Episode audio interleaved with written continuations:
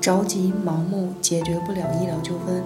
在发生医疗纠纷之后，患者的家属一般都是悲伤、难过又着急。一方面，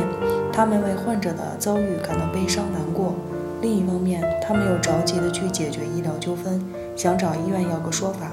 正是出于这样的心态，患者家属维权的时候，往往会走入误区之中。在实践中遇到的误区大概有两种。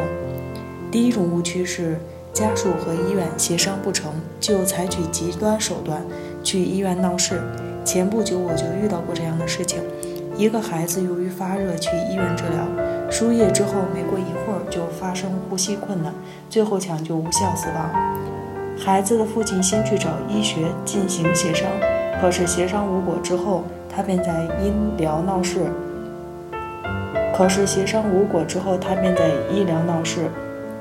踢碎了医院的玻璃，并且在医院拉横幅。最后由公安机关出面对其进行了行政处罚，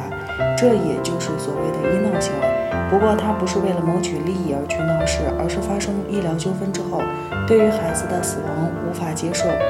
悲伤难过，于是一定要去医院要个说法。在这种情形的驱使之下，他做出了比较极端的行为。这种错误的行为却是法律不允许的。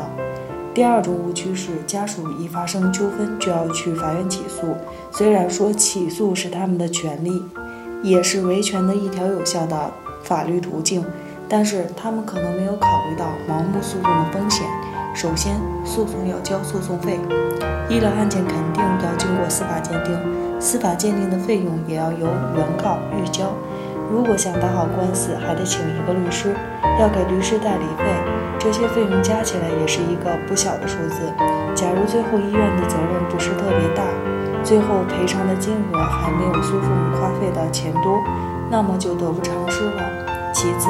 就算对费用方面的问题不在乎，可是时间也是一个问题，因为我们知道，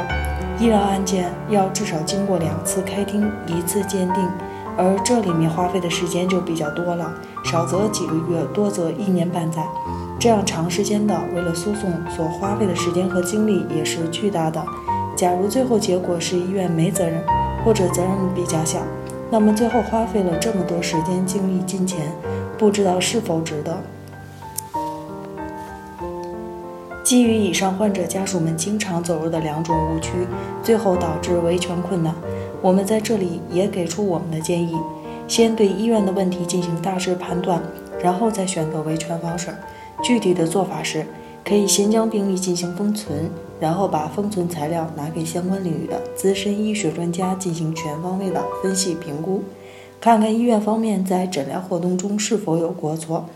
医院的过错和患者的损害结果之间是否具有因果关系，以及医院的责任比例大概是多少。假如医院的责任比较大，选择诉讼途径维权当然是值得的。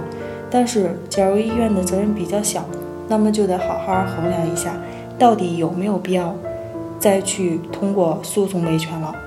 通过上面的分析，我相信患者家属们在遇到医疗纠纷的时候，应该知道如何应对了。遇到医疗纠纷，不能着急、盲目的去解决问题，要冷静下来，弄清楚事情的本质。采取合法有效的手段，一步一步地去解决医疗纠纷。北京伊顿健康汇聚了国内外知名的医疗专家、司法鉴定专家、法律专家，